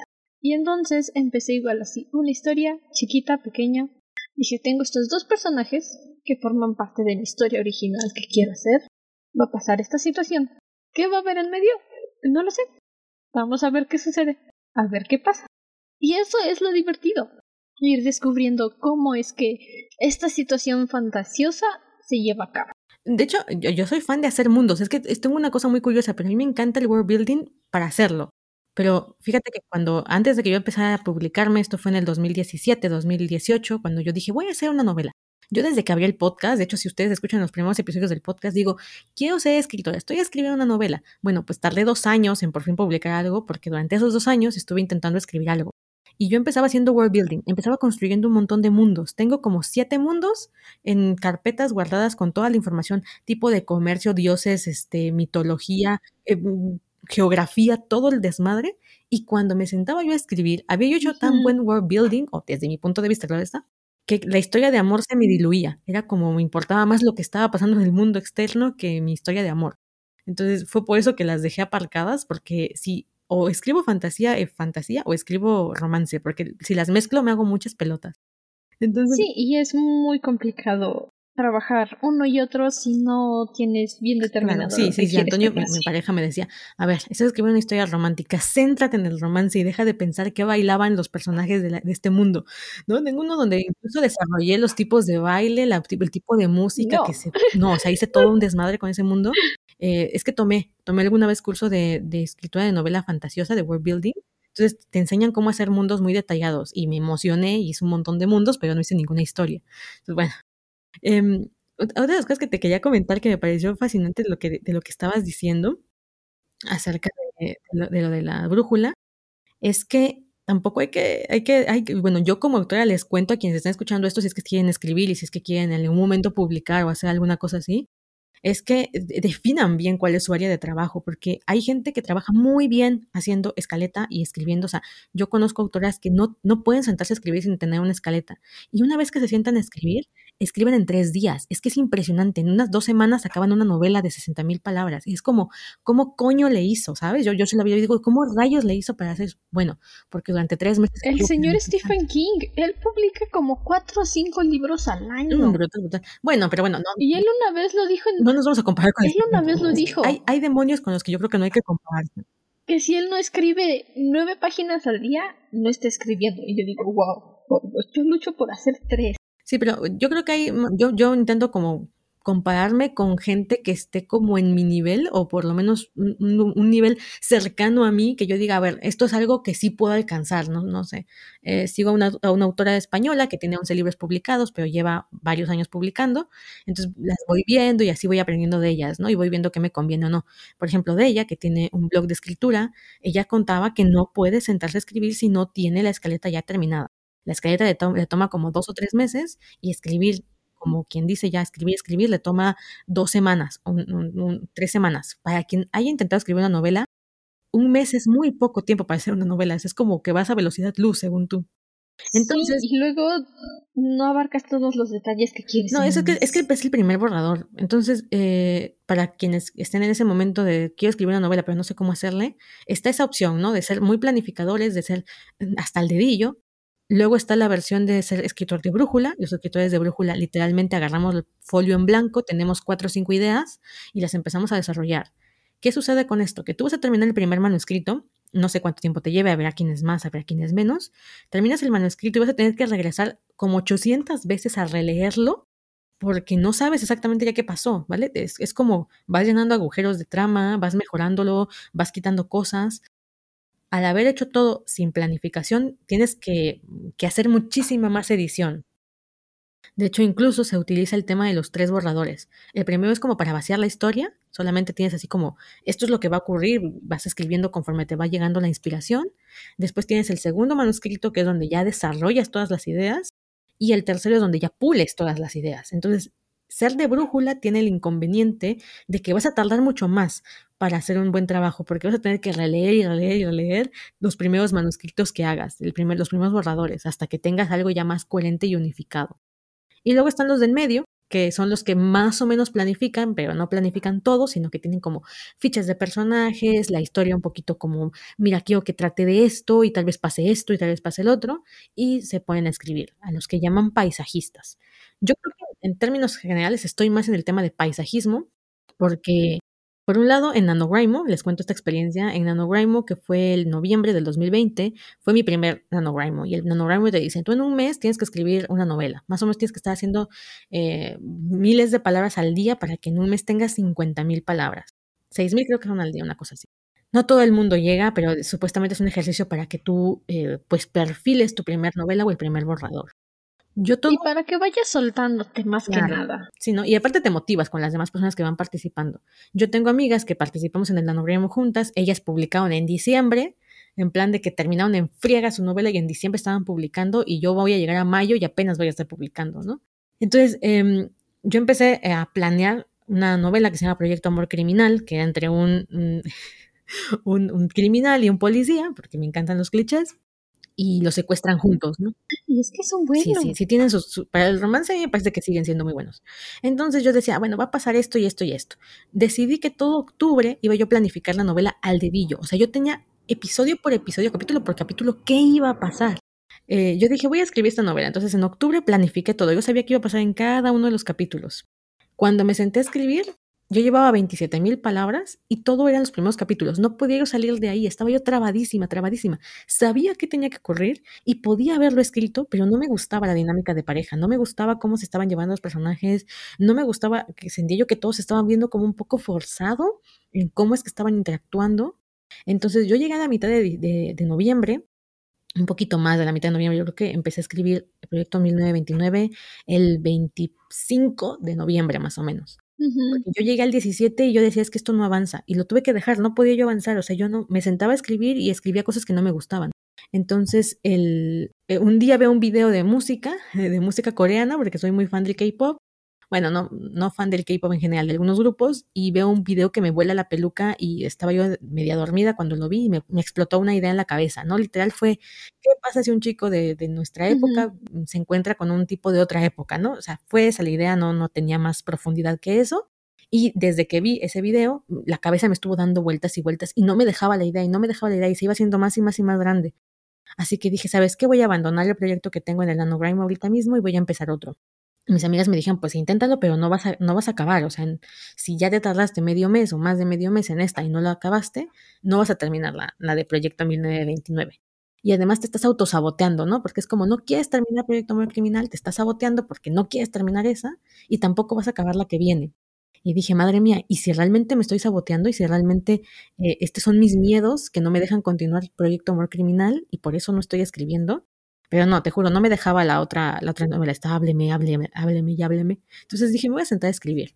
Y como crees, esa es la que se va a publicar ahora en mayo. Sí, así sucede. Yo también terminé Pecados de Sangre y yo ya tenía planeada, no una secuela, pero sí un spin-off de uno de mis personajes que honestamente no sé por qué la gente la odia.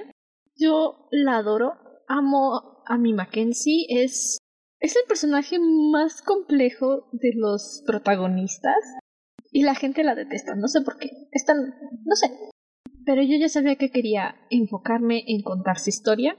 Insisto, no como secuela, no como segunda parte, sino como un aparte. Y con ella hice algo muy diferente a lo que hice con Pecados de Sangre, que fue literalmente brújula. Me aviento a ver qué es lo que pasa después con estos niños. Con ella lo que hice fue a ver tengo estos personajes, así paisajista, como dices tú. Y con los capítulos fue más que nada un borrador de, a ver, esto es el tiempo en el que tienen que pasar mi historia, porque aquí sí tengo un tiempo límite más corto.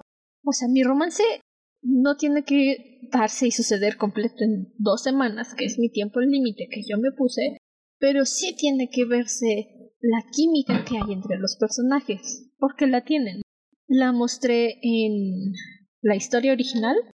Este spin-off que es, es La voz del silencio es una historia Girls Love de chica y chica. Y yo sé que ellas tienen química.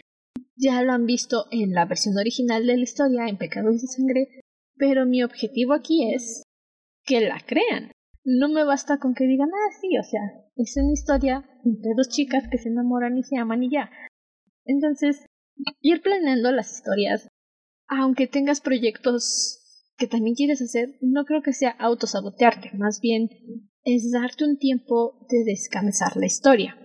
Lo que puede suceder contigo con proyecto criminal es que como planeaste paso por paso, se te complicó apegarte a ese ritmo que no, no habías manejado.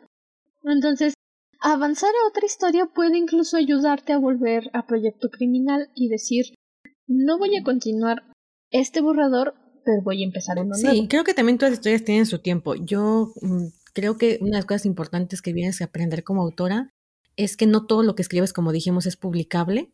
Hay cosas que dices, esta historia es buenísima para publicar, pero ya que la estás escribiendo o ya que estás avanzando, no te gusta, no te acaba de convencer, o la trama que tú pensabas que era interesante ya en el papel no se ve tan interesante, y a veces ahí hay que hacer borrón y cuenta nueva, cambiar narrador, cambiar personajes, o literalmente es una historia que se va al cajón. Todos autores, creo yo, tenemos una historia, varias historias que se fueron al cajón y alguna vez salieron de ahí, alguna vez no. O tal vez nunca. O tal vez nunca, exactamente. Entonces, creo que también lo importante es reconocer cuando estás actuando por miedo, ¿no? Cuando estás actuando por, eh, por evitar algo, ¿no? Que tú digas, es que no confío en mí o no confío en la historia y esto es malo y, y es tu autosabotaje interior y cuando de repente es tu instinto y dices, es que esta historia no pega ni con chicle, ¿vale?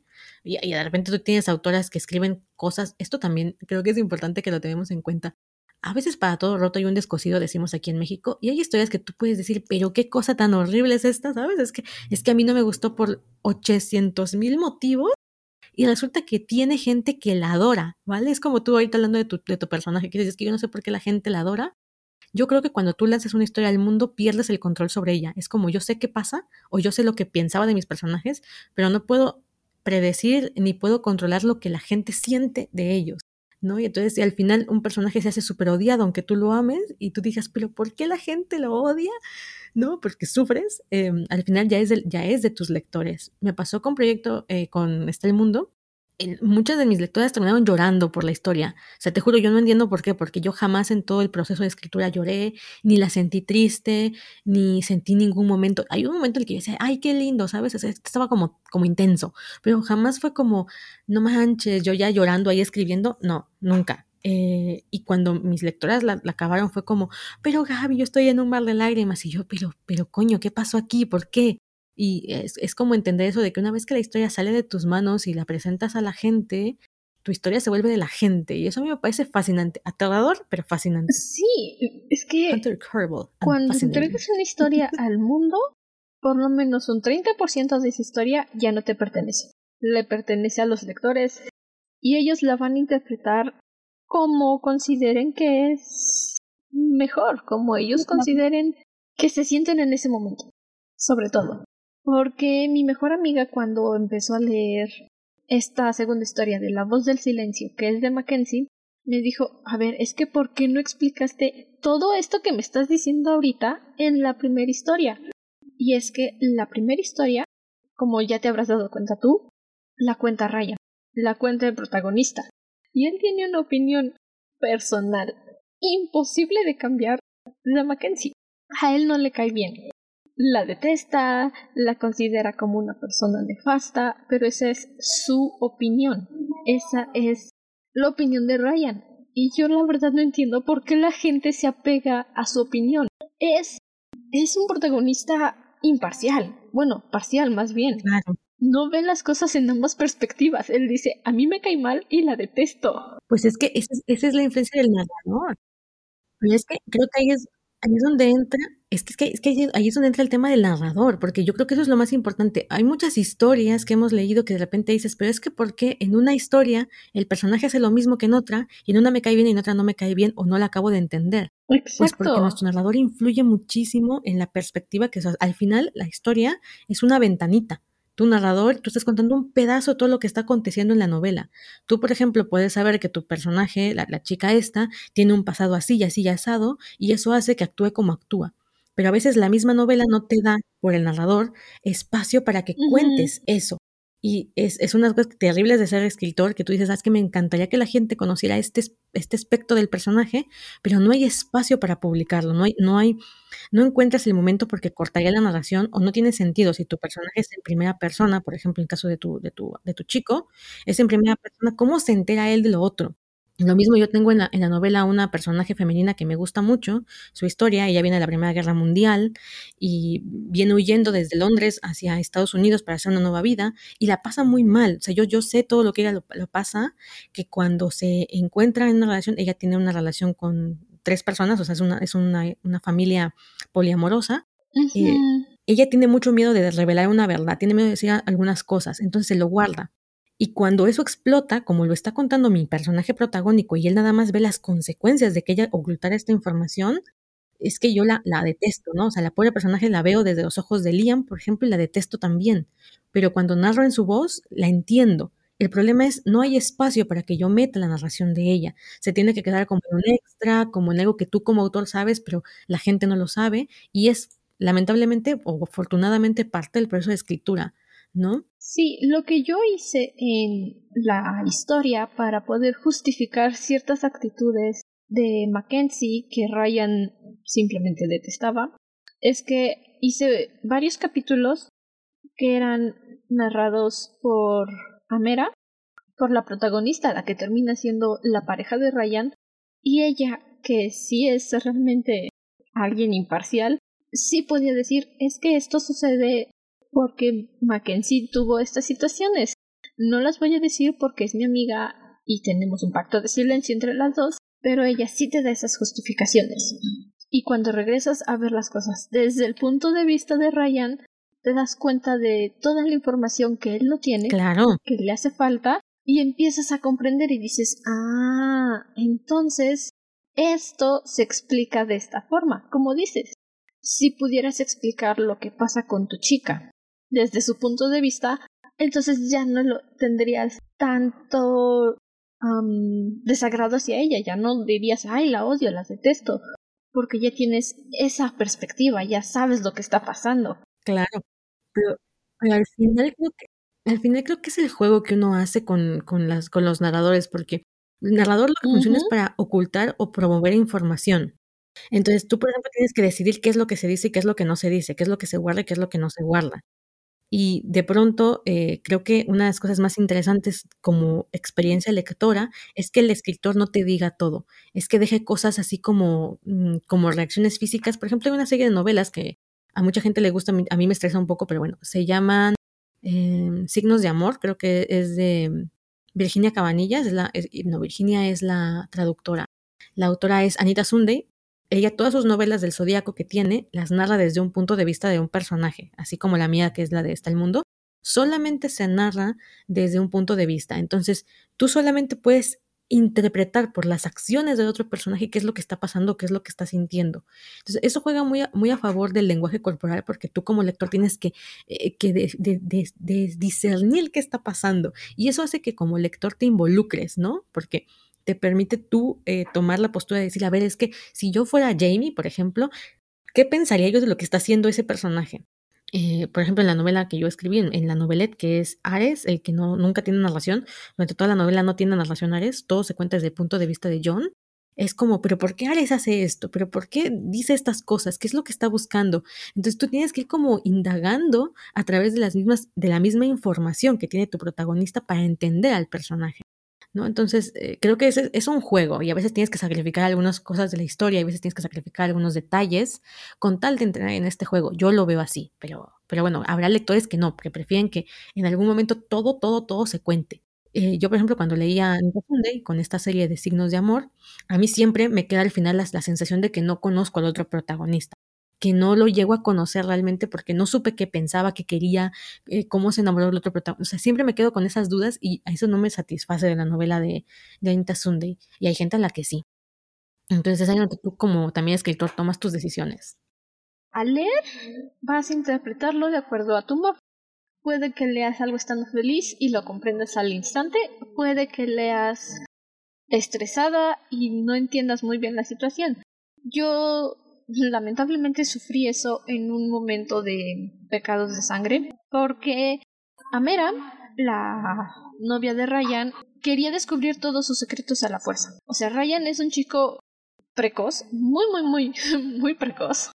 O sea, el niño fue a meterse a fiestas de intercambios sexuales cuando tenía 14 años. Imagínate lo precoz que es ese chamaco, de verdad está muy mal de la cabecita. Y Amera quería conocer todo. O sea, no tenía paciencia para esperar a que Ryan le explicara la situación y lo que ella hizo fue que a sus espaldas se puso en contacto con las personas que Ryan frecuenta en sus fiestas sexuales y les pidió que le contaran toda la verdad. Y cuando Ryan se entera de esto, evidentemente explota. Tiene un arranque de ira tremendo que si no fuera porque lo mandé a terapias, hubiera recurrido a los golpes, pero no, lo que él hizo fue me enojo y me voy.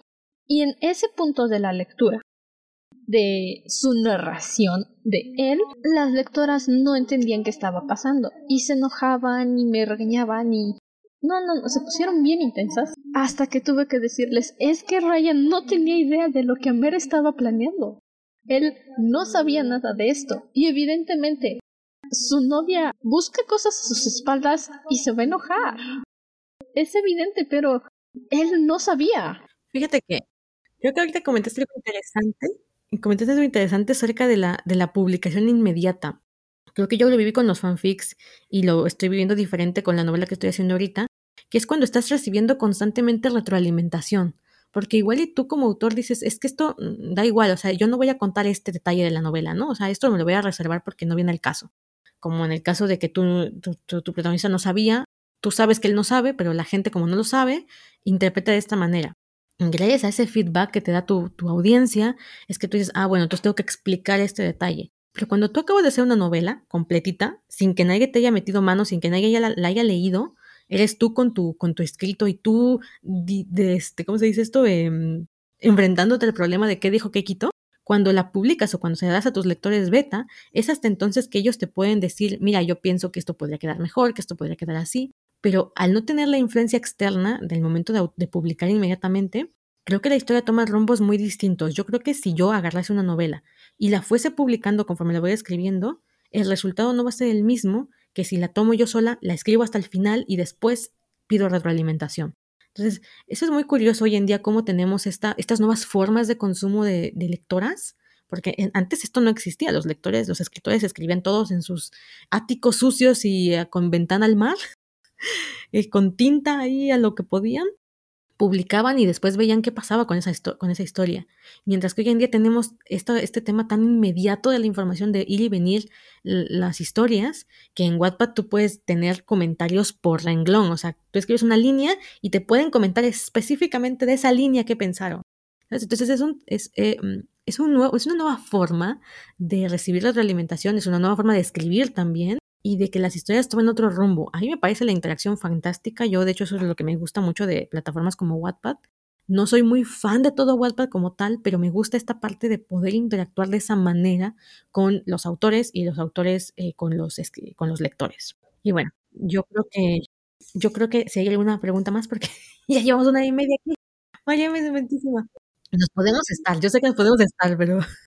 Hay pláticas que uno simplemente no quiere terminar, pero sí, hay veces que hay que terminar.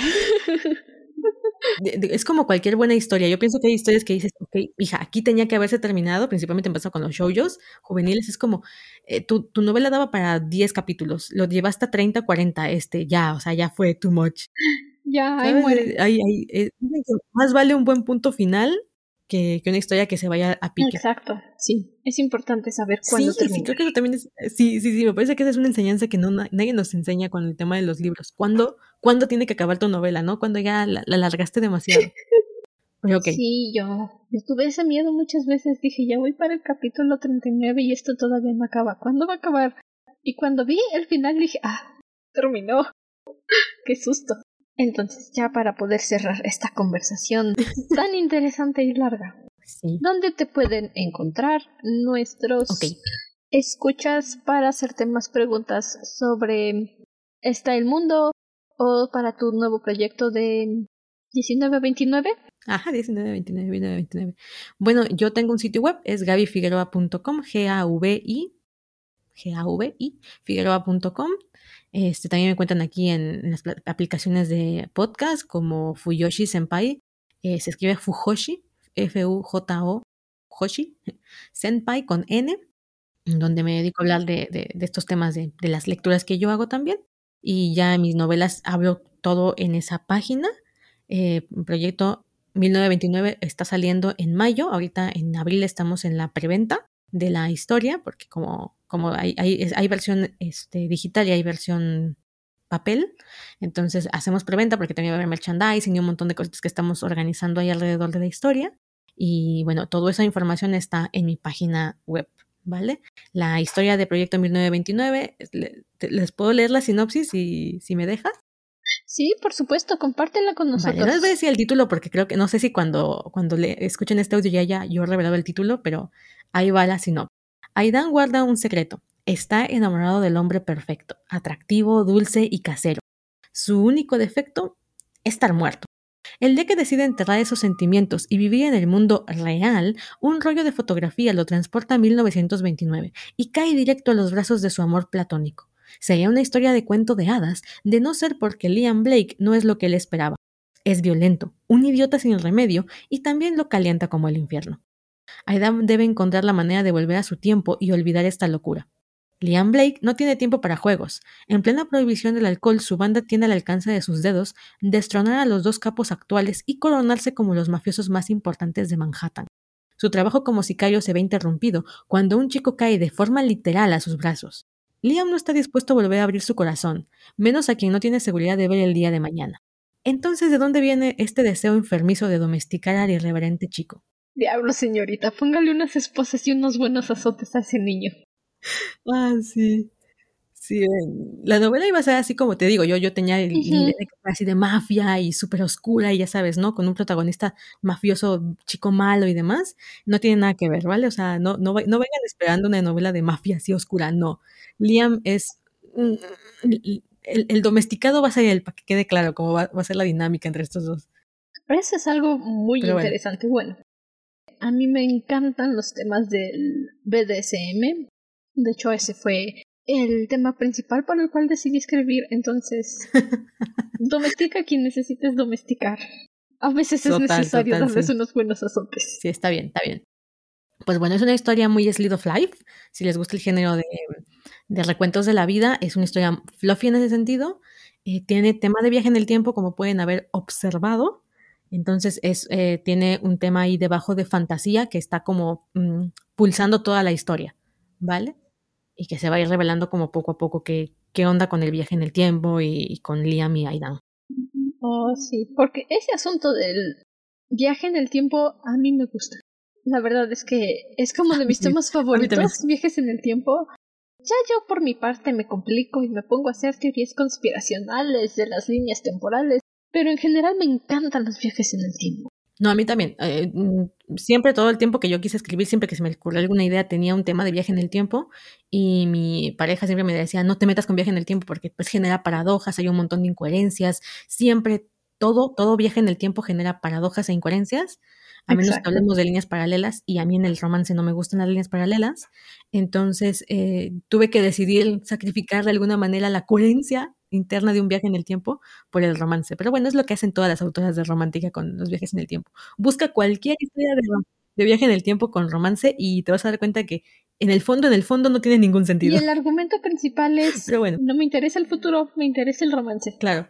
Sí, sí, es que la verdad, o sea, yo, yo, lo contaba en un correo ayer a mis lectoras, les decía yo, la neta, la neta, si tú ves un tipo que viene del futuro y te viene a contar cosas, ¿tú qué le preguntas? En la vida real, ¿qué le preguntaría?, o, te enamoras de él. ganó la última copa. Claro, en la vida real obviamente te, preguntas cosas importantes, ¿no? O sea, va a haber cura para el cáncer, este, va a haber una segunda guerra mundial, tercera guerra mundial, ¿no? En este caso, bueno, Liam está en el 29, a él sí le va a tocar la segunda guerra mundial.